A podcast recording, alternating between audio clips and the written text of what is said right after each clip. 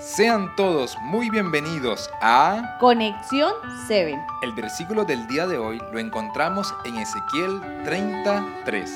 Te invito a que por favor lo leas, Laura. Claro que sí, dice, porque cerca está el día, cerca está el día del Señor, día de nublado será el día del castigo de las naciones. El versículo del día de hoy nos habla de un paralelismo que hay de este gran día ¿Por qué dices que hay un paralelismo? Lo que pasa es que este versículo tiene dos enfoques, por así decirlo. Habla del día que Dios ejecutará sus merecidos castigos sobre las naciones de aquel tiempo, pero también nos habla de su segunda venida. Claro, tienes toda la razón. Ese día llegaría cuando Nabucodonosor con su ejército conquistaría diferentes naciones. Exacto.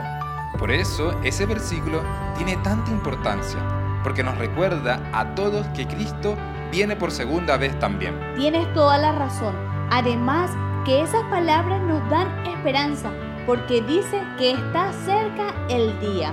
Así es, este versículo menciona lo cerca que está el día del Señor.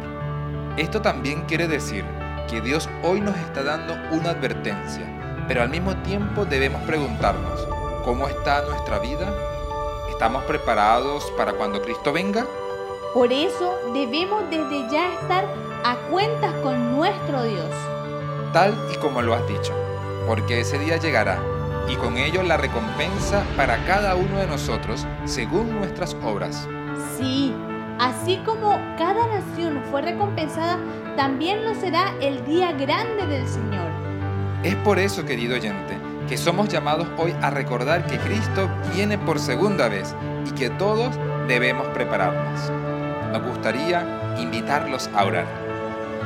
Maravilloso y buen Dios, hoy queremos agradecerte porque hoy nos recuerdas que debemos prepararnos para cuando tú vengas por segunda vez, porque sabemos que cerca está tu venida y nos invitas a estar preparados para ese día grande. Te queremos pedir, ayuda mi Dios para estar preparados Danos tu bendición en este día.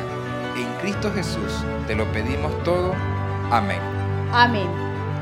Querido amigo, el llamado de hoy es a estar preparados. El Señor viene por segunda vez y esa vez viene a buscarte a ti y a mí. Debemos estar listos para ir con Él al lugar que Él tiene preparado para nosotros.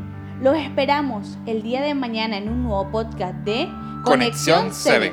Dios te bendiga.